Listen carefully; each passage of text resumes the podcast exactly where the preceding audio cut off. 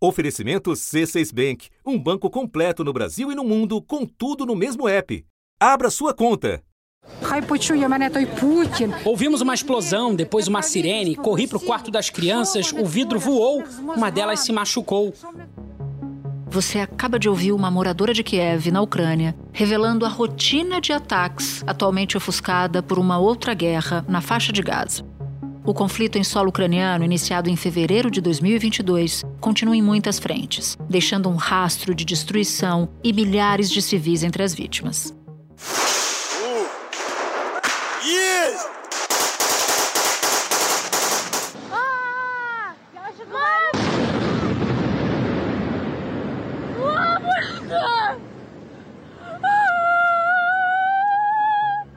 Nos últimos meses, a guerra de Moscou contra Kiev entrou em uma nova fase. Analistas internacionais afirmam que a Ucrânia passa por um dos momentos mais delicados desde o início da invasão russa, em fevereiro do ano passado. Do lado russo, um relatório do governo americano estima que mais de 315 mil soldados já morreram ou ficaram feridos, que Moscou estaria apostando no rigoroso inverno para ganhar tempo e se reestruturar. Apoiadas pelo Ocidente, as tropas ucranianas sofrem com a escassez de artilharia. Nesta semana, o governo americano alertou que os recursos para ajudar a Ucrânia estão perto do fim. Ocorre que a oposição republicana está bloqueando um novo pacote bilionário para conter a invasão russa, que já custou 110 bilhões de dólares aos cofres dos Estados Unidos. Então, os republicanos questionam o efeito disso, porque na prática, aquela chamada contraofensiva ucraniana não ocorreu, é, a guerra está estabilizada, a gente vê que não muda nada, ali está a mesma linha de confronto há meses. A Ucrânia não reconquista nenhum é, território ocupado ilegalmente pela Rússia, a Rússia também não consegue avançar. Parou ali. Talvez alguns republicanos avaliam que seja a hora de negociar um cessar-fogo.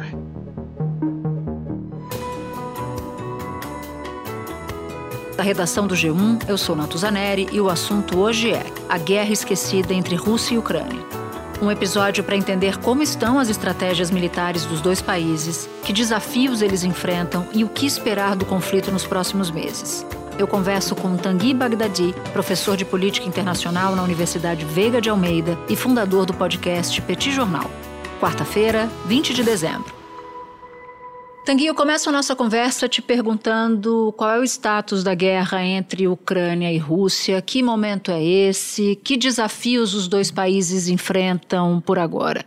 Natuza, a gente está quase chegando na marca de dois anos, né? A guerra começou no início, no finalzinho de fevereiro, na verdade, de 2022. A gente está se encaminhando para terminar o segundo ano de guerra.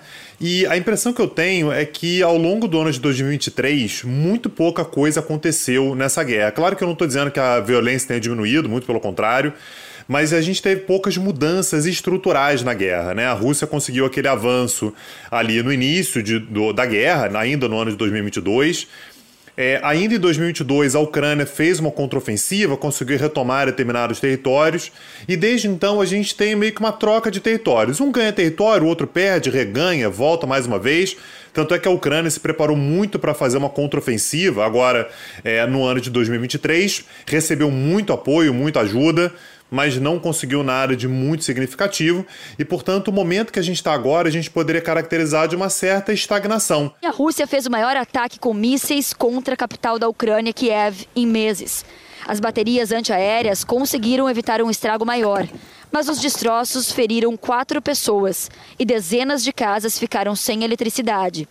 Analistas internacionais afirmam que a Ucrânia passa por um dos momentos mais delicados desde o início da invasão russa em fevereiro do ano passado. A gente até tem determinados locais mais quentes, né? A Dvikivka, por exemplo, é, de, é um desses locais em que a Rússia consegue avançar, a Ucrânia tenta retomar, mas nada que seja estrutural. Então o momento é de uma certa estagnação. É uma tentativa russa agora de ganhar tempo, de permanecer nesses territórios, de conseguir consolidar é, o, o, seu, o, seu, domínio sobre aquelas regiões que o Putin, inclusive, anunciou a anexação. Essa sim foi uma novidade importante do ano de 2023, fez aquela votação, enfim, para anexar. Tudo começou com os plebiscitos que questionavam o suposto desejo da população ucraniana de de áreas ocupadas de se juntar à Rússia. Governos democráticos mundo afora e a Ucrânia afirmam que as consultas violaram a lei internacional e não eram representativas, já que muitos moradores tinham fugido da guerra mas Putin insiste na apropriação ilegal das terras, mesmo sem ter o controle total das quatro regiões anexadas.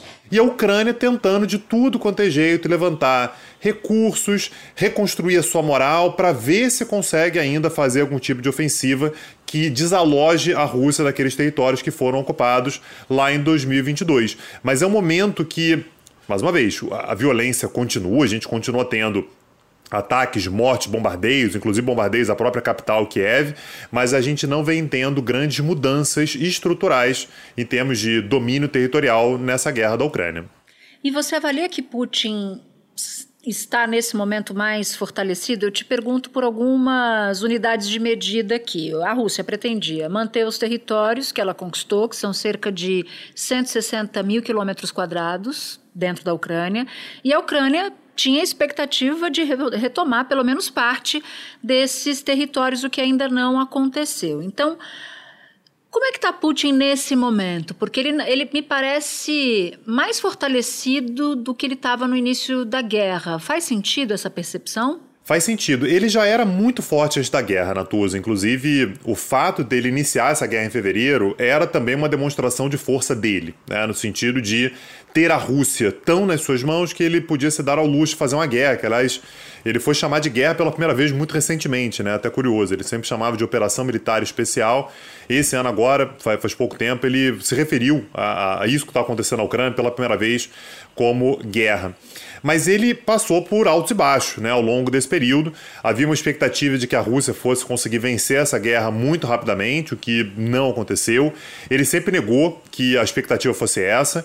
E o Putin sabe que o tempo está ao seu lado. Quanto mais essa guerra prolongar, mais cansaço ela gera, menos apoio a Ucrânia vai conseguir, mais quebrada fica a economia ucraniana, né? E ele sabe disso, a economia russa enfim, passa por sanções e tudo, mas não vem performando mal. Aliás, a despeito das sanções, a Rússia está batendo recordes, por exemplo, de comércio com a China, recordes de comércio com a Índia, está vendendo energia como nunca, então consegue ter a entrada de moeda estrangeira na sua economia, a economia vem se movimentando e o Putin conseguiu se livrar de um dos grandes problemas que ele poderia ter, uma grande ameaça que ele poderia ter, que é o fortalecimento de grupos internos, né? Então a gente teve agora em 2023 o caso do grupo Wagner, né? Enfim, com, com o, o, o Prigogine.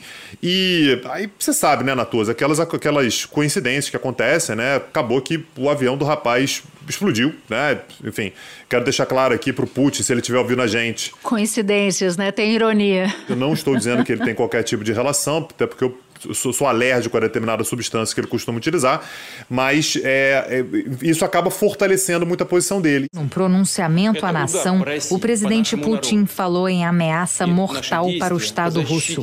Chamou a ação de punhalada nas costas e prometeu esmagar os envolvidos no que descreveu como motim armado. E aí, Natuza, é importante lembrar que temos eleições na Rússia agora em março, março de 2024, e ele parece muito tranquilo. Ele parece ter, de fato, o, o, o, cenário todo nas suas mãos. Não há nenhum grande concorrente, não há nenhum grande candidato que seja capaz de fazer frente ao Putin. Então é correto dizer que ele está muito fortalecido nesse momento. Espera um pouquinho que eu já volto para falar com o Tanguy. Com o C6 Bank, você está no topo da experiência que um banco pode te oferecer. Você tem tudo para sua vida financeira no mesmo app, no Brasil e no mundo todo a primeira conta global do país e atendimento personalizado, além de uma plataforma de investimentos em real e dólar com produtos exclusivos oferecidos pelo C6 em parceria com o JP Morgan Asset Management. Quer aproveitar hoje o que os outros bancos só vão oferecer amanhã? Conheça o C6 Bank. Tá esperando o quê? C6 Bank. Agora, você mencionava as dificuldades financeiras, ou pelo menos a dificuldade aparente da Ucrânia de não ter a sua economia quebrada, porque agora o mundo está olhando para um outro conflito, que é o conflito na faixa de Gaza. Os Estados Unidos, Biden tentou passar uma ajuda para a Ucrânia, mas o Congresso não aprovou. O, a Hungria vetou mais ajuda da União Europeia para a Ucrânia, ou seja, as coisas. O tempo parece que está fechando mais para o Zelensky, né? A situação do Zelensky é muito difícil, Natuza, porque ele conseguiu, de fato, naquele início de guerra, é, angariar muito apoio. Né? Então a Ucrânia conseguiu, é, teve uma onda de solidariedade com relação à Ucrânia, não é para menos, né? um país que foi invadido, é um país grande, não é um país qualquer, isso é, isso é importante a gente lembrar, né? acho que às vezes a gente perde isso um pouco de, de, de, vista, mas é o segundo maior país europeu, atrás apenas da Rússia, aliás, se a gente for considerar somente a Rússia da Europa, ela já é o maior país, a Ucrânia é o segundo, né? então é um país grande, importante e que conseguiu, portanto, uma onda de solidariedade muito grande. Mas com o passar do tempo, e me parece que o Putin tinha uma certa consciência de que isso poderia acontecer, há um cansaço. Então já foram injetados na Ucrânia, né, por, por, essa solidariedade internacional de vários países, enfim, foram injetados cerca de 250 bilhões de dólares. É muito dinheiro. E a Ucrânia não conseguiu dar uma resposta consistente ao longo do tempo. Ela chegou a fazer, é, em 2022, uma contraofensiva que foi, sim, importante, né? conseguiu é, gerar um pouco mais de trabalho para o exército russo, mas agora, no ano de 2023, recebeu muita ajuda e não correspondeu. A Rússia também estava mais bem preparada para essa contraofensiva, então começa a haver um certo cansaço. Então, como você falou, nos Estados Unidos não foi aprovado o pacote que o Biden gostaria, não foi aprovado pelos republicanos. Os senadores republicanos bloquearam o avanço de um pacote de 110 bilhões de dólares de ajuda à Ucrânia e a Israel proposto pela Casa Branca. Foi uma derrota grande para a Ucrânia. Já há algum tempo, o Partido Republicano, pelo menos uma ala do Partido Republicano, vem se mostrando reticente em enviar mais ajuda à Ucrânia, especialmente a ala trampista do partido. Os republicanos que consideram que, olha, a gente não tem que ficar também tentando salvar o mundo, veja bem. Ah, claro, né, uma certa simpatia pela figura do Putin, o Putin como um verdadeiro conservador, né, o Putin como um cara que fala sobre é, igreja, sobre nação, sobre religião, sobre a alma, enfim, sobre elementos mais tradicionais. E existe uma preocupação real por parte do Zelensky, que é a possibilidade do Trump ser eleito mais uma vez nas eleições que a gente vai ter agora em 2024. Uma pesquisa feita pelo New York Times e a Universidade de Siena mostrou um cenário preocupante para o Partido Democrata. Em cinco dos seis estados mais decisivos para as eleições americanas, Donald Trump aparece à frente do presidente Biden. Se isso acontecer, de fato, me parece que a fonte para o Zelensky ela seca de vez, ainda mais no momento no qual, e está tá certíssima a análise, a preocupação com aquilo que acontece entre Israel e Hamas ganha muito mais espaço do que aquilo que acontece no leste europeu. Sem dúvida nenhuma. Agora, qual, qual vai ser o papel, por exemplo, da União Europeia? Porque a União Europeia formalizou na semana passada as negociações para a entrada da Ucrânia no bloco. Eu queria te perguntar o que, que essa adesão simboliza e quando ela deve acontecer e se isso dá um pouco mais de fôlego para o Zelensky, que está, como você mesmo considerou, num momento bem difícil. Natuza, essa admissão da Ucrânia como candidata ela é absolutamente simbólica, né? Ela não carrega qualquer tipo de obrigatoriedade por parte da União Europeia de admitir a qualquer momento a Ucrânia. Apenas para a gente lembrar e para a, a, título de comparação, a Turquia é candidata a entrar na integração europeia desde antes de existir a União Europeia. Ela está lá desde 1987. Então faz décadas que a Turquia está lá nessa fila. Então pode ser que essa adesão ucraniana não aconteça nunca e certamente não vai acontecer no momento de guerra. A, a União Europeia ela tem parâmetros muito rígidos para entradas de, de países na, no bloco não em termos de segurança. Segurança, claro, que é um elemento a ser considerado, mas em termos principalmente de solidez econômica. Um país que vem passando por um problema do tamanho que a Ucrânia vem passando, obviamente não vai estar apto a entrar na União Europeia, mas é muito mais uma demonstração simbólica de que a União Europeia abraça é, a Ucrânia. A União Europeia não é a OTAN. A OTAN, se a Ucrânia entrar na OTAN, isso geraria uma obrigação é, dos outros países de virem em socorro da Ucrânia caso ela fosse atacada, no caso ela já está sendo. Não existe processo ainda para a Ucrânia entrar na OTAN, a despeito das pressões ucranianas. A Ucrânia já pediu muitas vezes que esse compromisso fosse feito, que em algum momento a Ucrânia fosse admitida na OTAN, nem que fosse uma promessa para o futuro. Né? Algum dia a gente vai considerar essa possibilidade, o que não aconteceu. Com relação à União Europeia, é mais um abraço simbólico e econômico, no sentido de, poxa, a gente está estreitando os laços com a Ucrânia, então, Rússia, só para você saber que a Ucrânia não está abandonada nem nada disso. Agora, é difícil saber, Natuza, quanto que isso se reflete em ajuda. A Ucrânia, nesse momento, ela precisa de grana, precisa de dinheiro, precisa de arma, ela precisa de dinheiro até para rodar a sua economia. A economia ucraniana é absolutamente insustentável no momento de uma guerra como essa. O Volodymyr Zelensky tem uma agenda cheia. Hoje, em Washington, ele se encontra com o presidente Joe Biden e com senadores americanos para tentar destravar um pacote de ajuda de 61 bilhões de dólares. Segundo Zelensky, esse dinheiro é vital para o país continuar enfrentando a invasão russa. Zelensky insiste que apoiar a Ucrânia protege o Ocidente a longo prazo. Então é um cenário que até agora soa como absolutamente simbólico e sem qualquer tipo de prognóstico de que isso vai ser concretizado no futuro breve. Aliás, eu diria que talvez me pareça até improvável, muito improvável, que no futuro breve a Ucrânia se torne membro da União Europeia. Se eu fosse resumir essa nossa conversa num título, você acha que faria sentido o título Putin fortalecido, Zelensky isolado? Faria, faria sentido. Até porque assim, o Zelensky ele não é que ele está isolado no sentido de não quererem conversar com ele. Talvez a gente poderia ajustar esse título para Zelensky esquecido. O Zelensky ele está um pouco de lado. O Zelensky ele tá, ele perdeu os holofotes. Isso ele foi muito capaz num primeiro momento o lance da vestimenta dele, né? tá sempre com a roupa soando militar, né? Ele ser muito assertivo, muito firme nas posições dele, mas também isso gerou um cansaço. Não foi uma vez nem duas que o Zelensky foi taxado de ingrato, por exemplo, no sentido de ter vários países que ajudam, mandam dinheiro, mandam armas e tudo, e ao invés de haver uma certa postura do Zelensky de todo apoio é válido, todo apoio é necessário, de continuar dizendo que é pouco, que não é suficiente, que tem que ter mais, que nós, ucranianos, é que estamos salvando os demais países da, da OTAN, da União Europeia, o que quer que seja.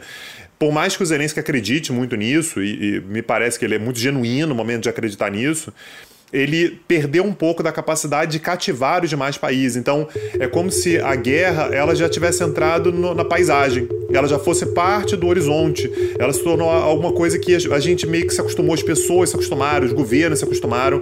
Então, não é que o Zelensky está isolado no sentido de não quererem dialogar com ele, né? Acho que talvez o sentido de, isolado seria, a gente pensa às vezes, sei lá, num, num Saddam Hussein do Iraque, que ele estava isolado. O Zelensky, ele tem entrada. O Zelensky teve em Washington há pouco tempo, ele está lá dialogando com todo mundo, mas não necessariamente existe uma vontade genuína de agora abrir muito mais a carteira para oferecer dinheiro para ele, lembrando que tudo isso é custoso. Não estou dizendo custoso apenas do ponto de vista econômico, claro que é, os outros países têm um custo, mas é custoso politicamente também. Como é que você justifica para o seu eleitorado, às vésperas de uma eleição, que você está mandando bilhões e bilhões e bilhões de dólares, armas e mais armas para um país do outro lado do mundo que está lutando contra uma superpotência e que dificilmente a Ucrânia vai conseguir vencer. Então isso acaba fazendo com que o Zelensky ele fique um pouco de lado, um pouco escanteado, um pouco esquecido. Bom, se o movimento do vento está levando você a considerar que é muito difícil o Zelensky vencer, eu queria te fazer a pergunta inversa. Seria possível a Ucrânia aceitar perder os 20% do território que a Rússia ocupa ou isso também é muito improvável que aconteça? Isso é parte do impasse hoje. É, não dá para imaginar o atual governo, o governo Zelensky, fazendo esse movimento, no sentido de vamos aceitar. Ok, vocês fiquem com os 20% e garantem é, os outros 80% para a Ucrânia. E faz sentido que o governo ucraniano não aceite isso. O raciocínio é: hoje eu cedo 20%, hoje a Rússia se diz confortável com isso, ela diz que ok, a guerra acabou, eu tiro minhas tropas. E sabe-se lá o que vai acontecer daqui a 10 anos. Daqui a 10 anos é possível que seja o Putin no poder ainda. É importante lembrar que o Putin fez as reformas é, constitucionais dele e que é, permitem que ele seja presidente da, da, da, Rússia, naturalmente dependendo das suas reeleições, até o ano de 2036. A gente vai entrar em 2024. Nossa. Então, ele, teoricamente, ele tem mais, é, possivelmente, né, 12 anos, dois mandatos de seis anos. Ele vai disputar uma eleição agora em março. Daqui a seis anos disputa, se ele quiser, claro, se ele tiver saúde, enfim, se ele tiver vontade, mais seis anos. e dificilmente o Zelensky vai estar tá, é, durante tanto tempo no poder. Então, a lógica ucraniana e a lógica, inclusive, dos aliados da Ucrânia é isso não pode estar na mesa. Isso é parte do impasse e me parece que o objetivo do Putin é fazer disso, como diriam os franceses, um fait accompli, né? Um, um, uma situação definida. A, a Rússia tem esses 20%, gostem ou não, ela está lá, ela domina esse território e nada vai tirar a Rússia de lá, independente se vocês gostarem ou não. Então, isso faz parte do cenário desse impasse que a gente tem vivido na guerra da Ucrânia. Tanguy, esse foi o nosso último episódio do ano, mas você sabe que você tem a credencial do assunto, até porque somos primos do Petit Jornal, então volte sempre aqui, quando quiser. Natuza, só convidar que você sabe que pro assunto eu não digo não jamais. Estamos aí e bom 2024 para vocês. Este foi o assunto, podcast diário disponível no G1, no Globoplay, no YouTube ou na sua plataforma de áudio preferida. Comigo na equipe do assunto estão Mônica Mariotti, Amanda Polato, Luiz Felipe Silva, Gabriel de Campos, Thiago Kazuroski, Nayara Fernandes. Neste episódio colaboraram também Carol Lorenzetti e Ellen Menezes. Eu sou Natuzaneri e fico por aqui. Até o próximo assunto.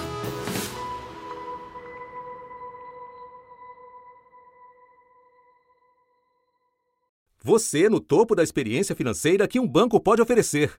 Escolha um banco completo no Brasil e em qualquer lugar do mundo. Abra sua conta no C6 Bank.